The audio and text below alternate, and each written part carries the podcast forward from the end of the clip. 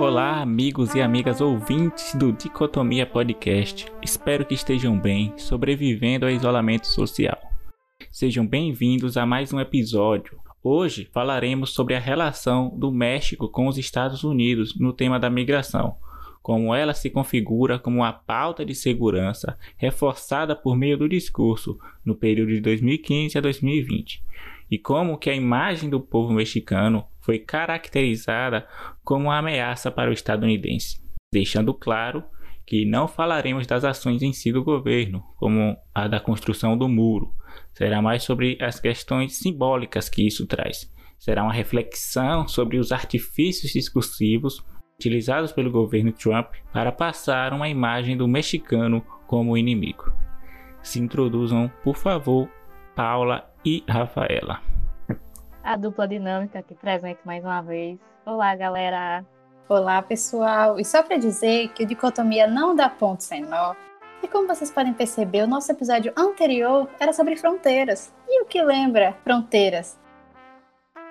Fluxos migratórios. A frase ficou estranha. Mas acho que deu para entender. É, só para lembrar que esse debate, o debate da securitização, o debate da segurança de fronteira nos Estados Unidos em relação ao México é uma coisa centenária, né? Então a gente não está primando aqui que é um debate, uma coisa que foi introduzida pelo governo Trump. Foi algo que, de fato, tomou uma cara nova nesse período. Ele ressurgiu, ressurgiu com o governo Trump. Então, só para deixar isso bem claro, para não parecer que foi uma novidade, uma grande novidade, né? Nossa, inventou a roda. Mas, né, nada de novo sobre o sol. E assim, a gente vai analisar rapidamente esse período de 2015 e 2020.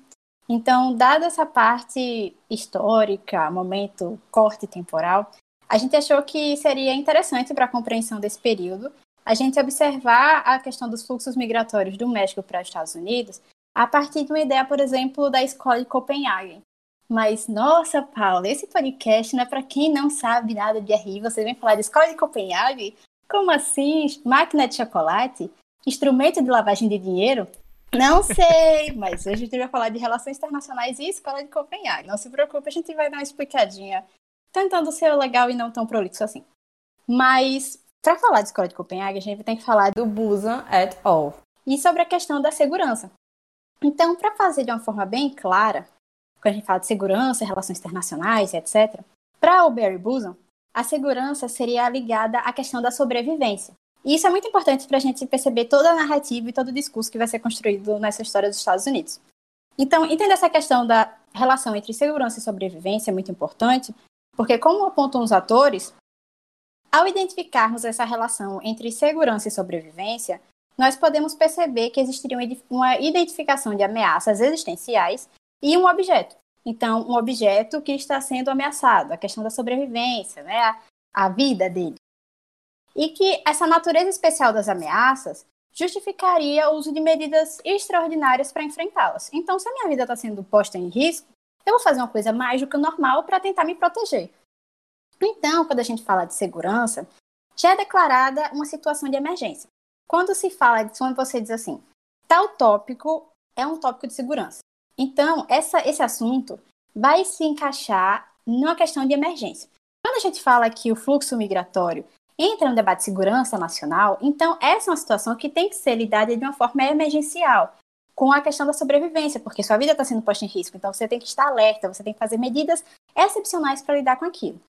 Então, quando você nomeia algo dentro de uma pauta de segurança, como por exemplo um representante estatal como Trump, ele declararia essa condição de emergência, reivindicando assim o direito de fazer qualquer coisa, utilizar de quaisquer meios necessários para bloquear o desenvolvimento do ameaçador. Por isso, quando a gente fala sobre a questão de segurança, a gente vai falar também sobre o processo de securitização, que é ligado a todo esse movimento dos fluxos migratórios. Então, assim como o Busan et al. explica, segurança é um movimento que leva a política para além das regras estabelecidas do jogo, e enquadra a questão como um tipo especial de política ou acima da política. Então, a securitização, portanto, pode ser vista como uma versão extrema da politização. Assim como a questão securitizada, ela se apresenta como uma ameaça existencial. Então, quando ela se mostra como uma ameaça existencial, é exigido que medidas emergenciais sejam feitas e elas acabam sendo justificadas. justificadas. Então, você consegue justificar, através dessa percepção de ameaça, a utilização de ações fora dos limites normais do procedimento político.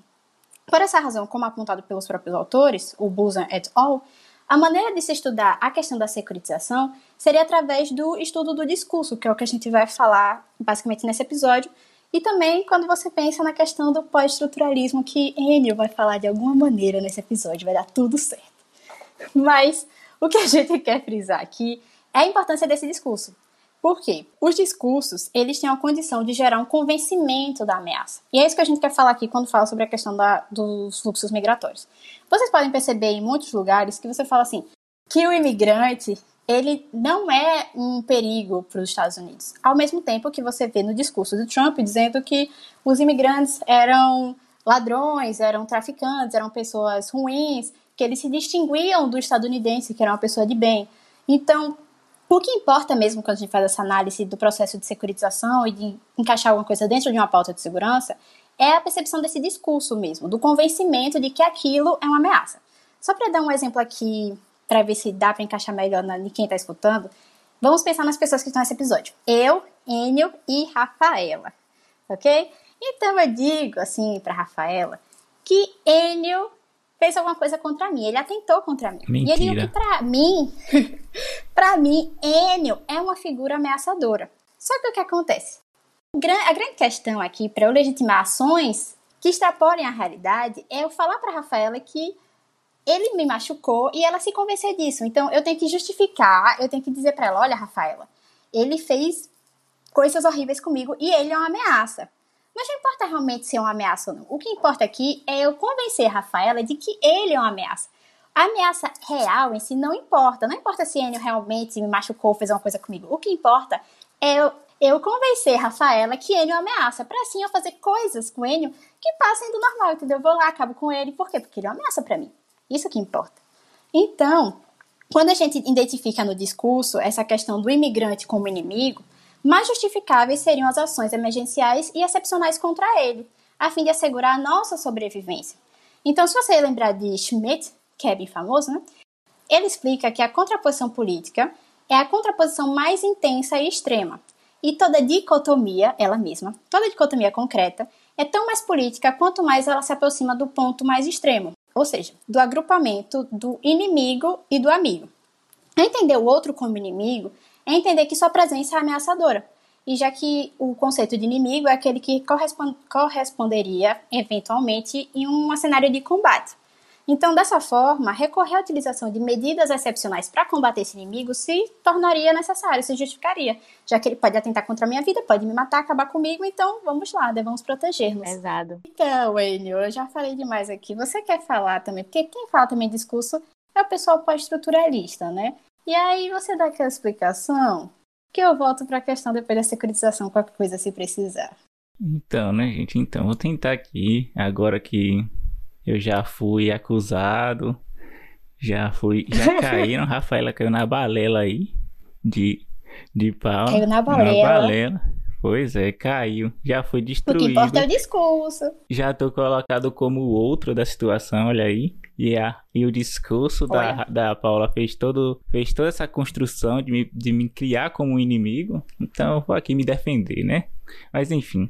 O pós-estruturalismo é uma corrente das relações internacionais baseada principalmente nos estudos pós-estruturalista filosófico da filosofia da linguagem como e nos filósofos como Michel Foucault e Jacques Derrida, né? O pós-estruturalismo... Eita, meu Deus, vai ser difícil falar esse, esse nome vai, várias vezes.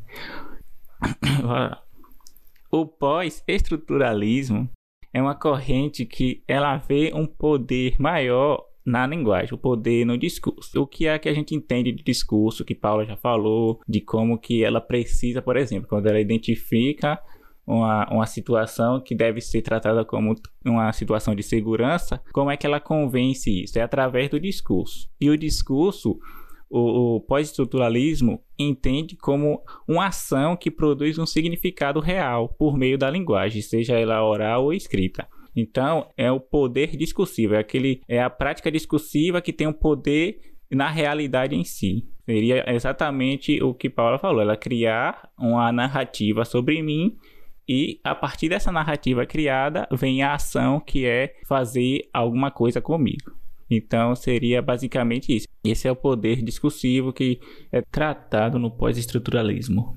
Enfim, o pós-estruturalismo, como, como eu já disse, um pouco da questão do outro, ele traz como que essa prática discursiva, ela quando, quando reproduzida na questão da identidade, sempre é naquela dicotomia que a gente já falou várias vezes em alguns episódios anteriores. Pois é. episódio. É. Da questão do que? Do eu e do outro.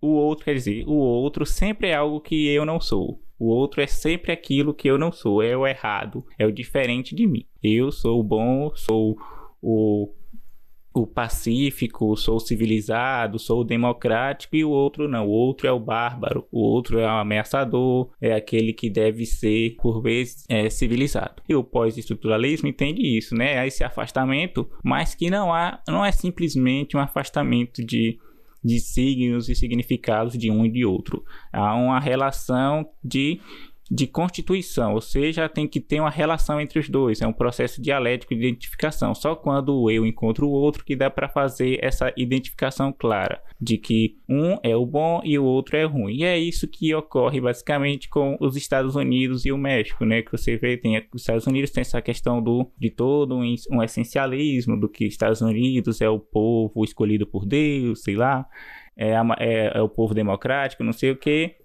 e o mexicano vai chegar lá, é o, é o pessoal que não é civilizado e que está colocando em risco tudo aquilo que os Estados Unidos é. Então é esse eu, o eu ameaçado, e o outro ameaçador, que no caso, ameaçado os Estados Unidos, o ameaçador vai ser o México.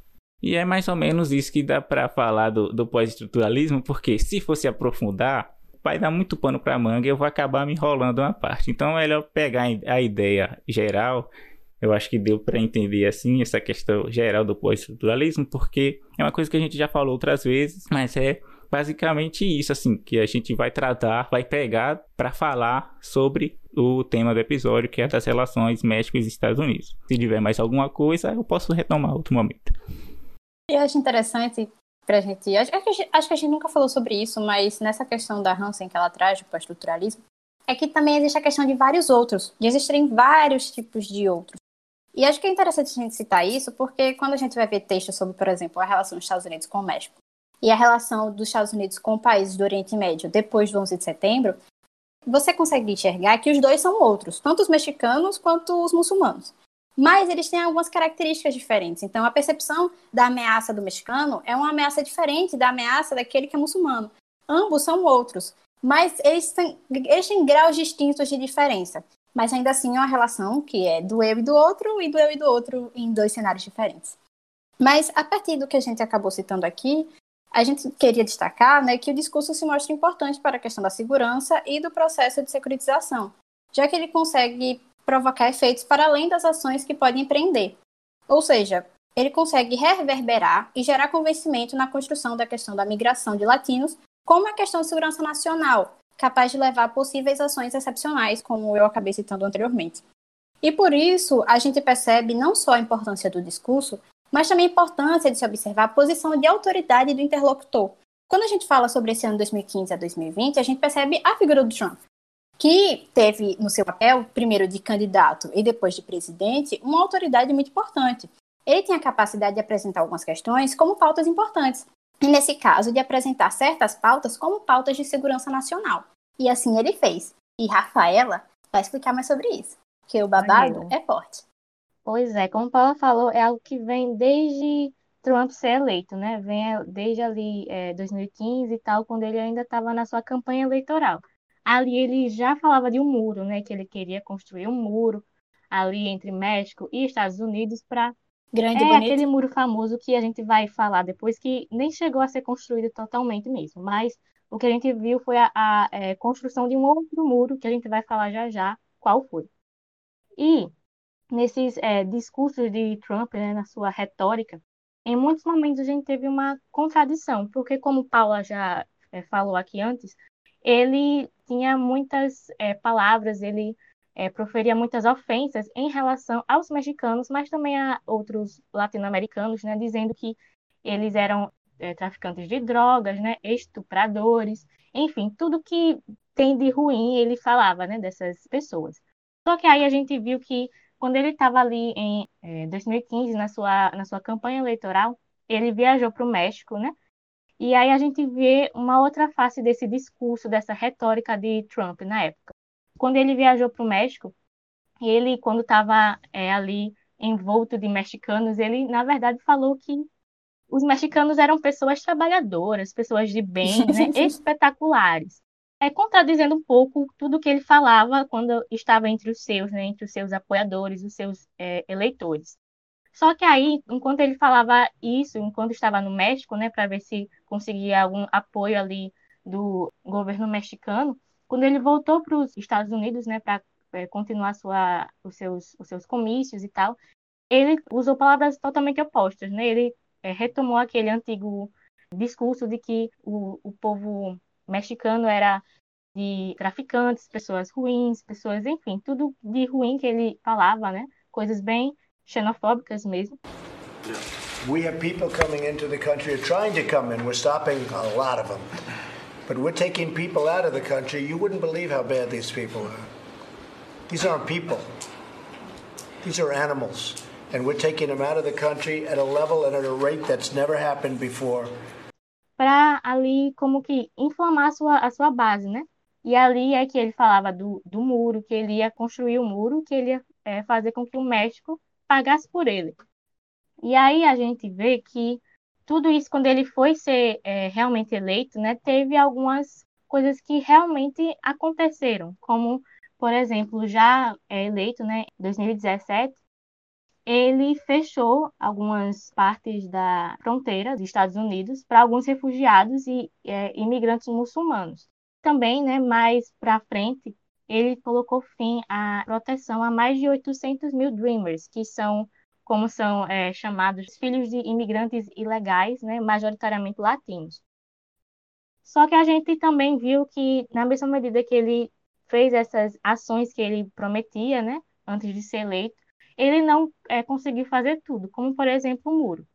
É, em relação ao muro físico, né, Trump ele não conseguiu é, construí-lo 100%, né, só em algumas partes, mas, como eu tinha dito, ele conseguiu erguer um outro muro, que foi um muro simbólico. E esse foi é, construído dentro da sociedade estadunidense, fomentando ainda mais a xenofobia e preconceito, né, o ódio a imigrantes, né, é, principalmente mexicanos, em muitas manifestações de, de grupos radicais, né, racistas e, e neonazistas, mas também ali nas próprias é, relações sociais cotidianas mesmo, né, onde o preconceito ele se é, manifesta. E aí, com esse muro simbólico que foi realmente é, que a gente viu que foi é, erguido, a gente pode remeter àquela ideia que Paula também já tinha citado, que o sucesso dessa securitização ela não é necessariamente é, medidas concretas, né? A gente vê é, todas essas é, medidas concretas sendo realmente feitas, como seria o muro, né? É, erguer 100% aquele muro. Mas, na verdade, o seu sucesso está nessa capacidade de esse discurso ganhar uma é, suficiente ressonância, né? É, exercer certos efeitos naquela sociedade, né? tudo isso é sempre em é, relação ao que é posto como uma ameaça, né? Sendo uma ameaça real ou não. Eu lembrei de uma coisa aqui muito doida, que é, não sei se vocês já viram a série Parks e Recreation. Sim, conheço. Conheço. Que nela, né? Nela tem duas cidades, né? São as, as cidades irmãs e que meio que se separaram. E elas se odeiam, que é Pawnee e Eagleton.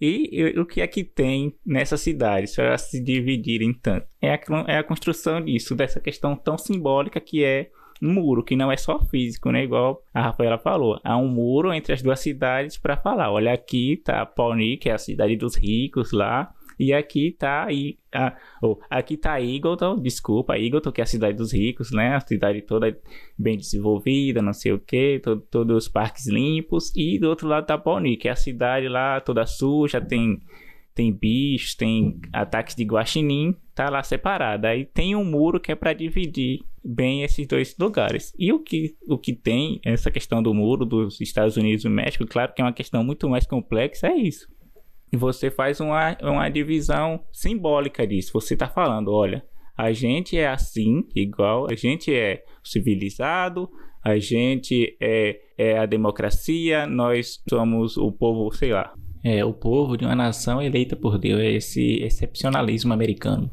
E do outro lado está os mexicanos, né? O pessoal é. vai trazer drogas, vão roubar nossos empregos, né? Achei engraçado, porque lá no, no México ele fala que os mexicanos são tão trabalhadores. Uhum. Mas deve ser que depois ele fala, ah, eles são tão trabalhadores que vão querer roubar até os nossos empregos. Mas enfim, era isso que eu lembrei dessa questão do Trabalhadores muro. que trabalham no prédio pois da é. Trump Tower. Vocês é, já viram? É muito isso. Mas é muito isso que Enio falou, né? Essa coisa da identidade, né? Uma identidade nacional. Que essa é, retórica de, de Trump, ela continha muito isso, né? É como se houvesse uma securitização da, da própria identidade nacional, do que é ser norte-americano, no, no, caso, o que é ser um cidadão dos Estados Unidos da América. Então, com essas é, medidas mais duras em, em, relação a imigrantes, né, mexicanos, latinos, era como se Trump quisesse resguardar o que é ser é, dos Estados Unidos.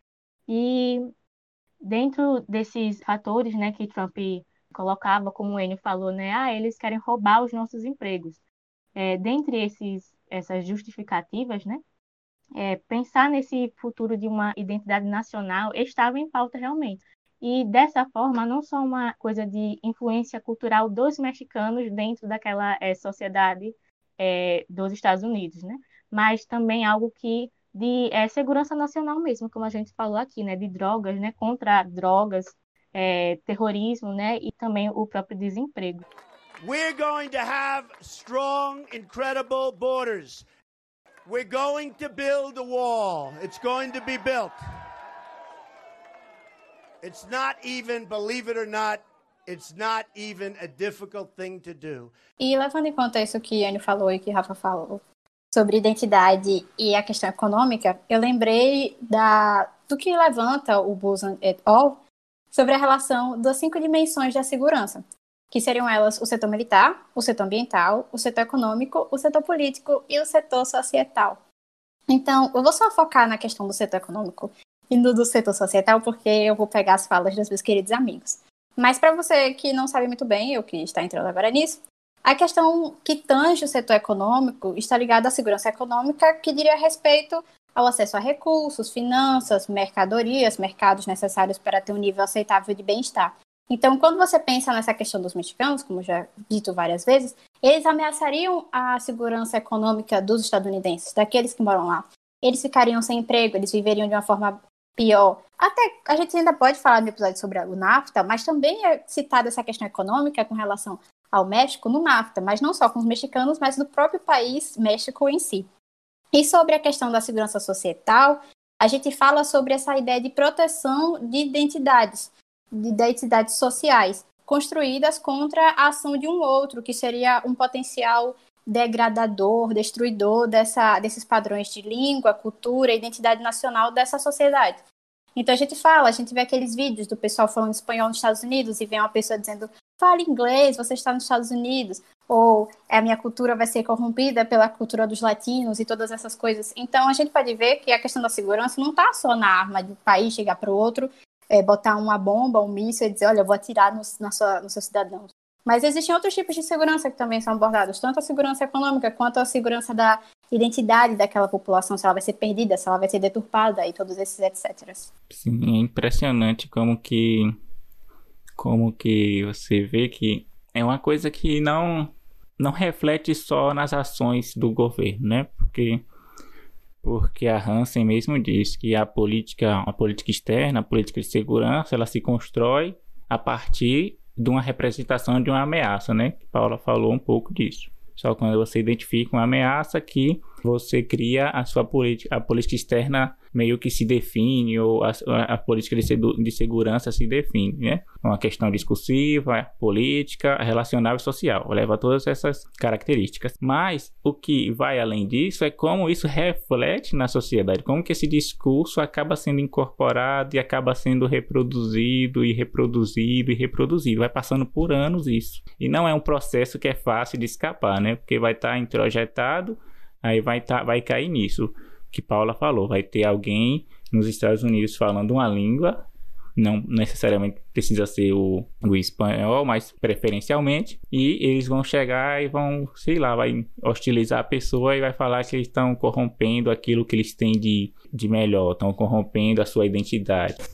É, eu vi, já vi alguns textos, eu acho que no texto de Yashamonk sobre é, o povo contra a democracia, que boa parte dos americanos acreditam que a língua inglesa, o inglês falado nos Estados Unidos, não é tão puro, justamente por conta desse contato com os povos mexicanos e centro-americanos. Mesmo os Estados Unidos sendo fundado como uma nação multiétnica, né?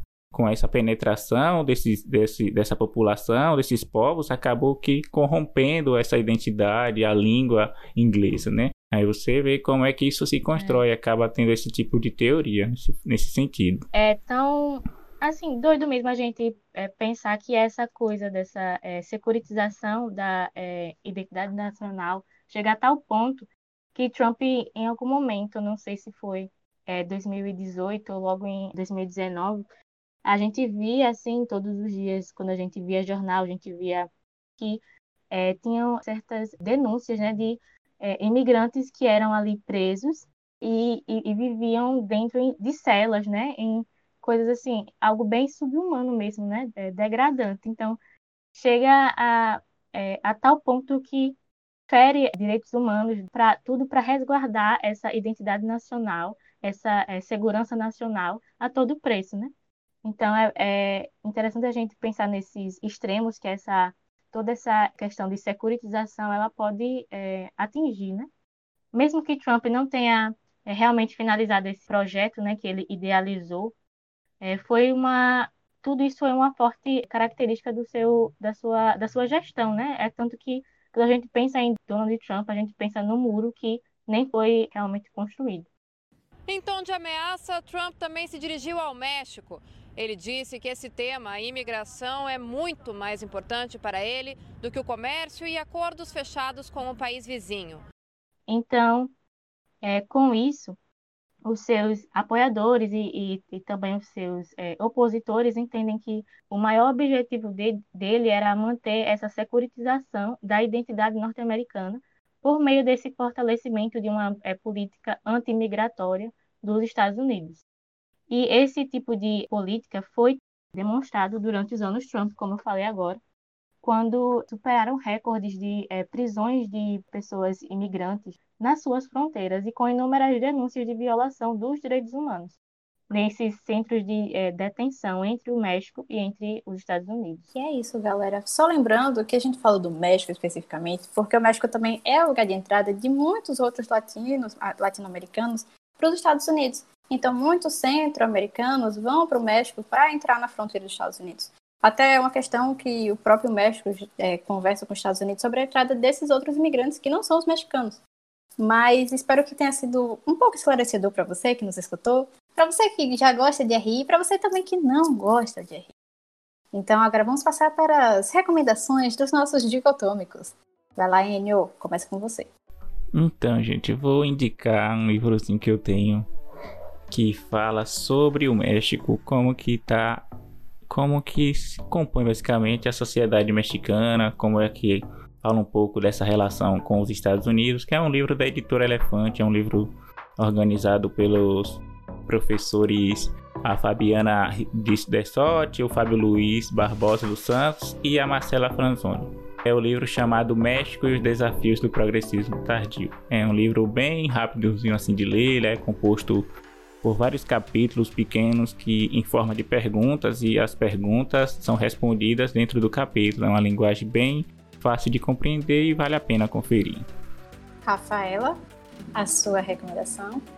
Eu vou aqui indicar um filme que vai ser lançado agora no, no início de junho, lá nos Estados Unidos, que foi inspirado por um musical da Broadway, né? Que é, se chama In the Heights, que conta. In the Heights é, fala aí, nossa musicista, né, cantando, dando uma palhinha pra gente.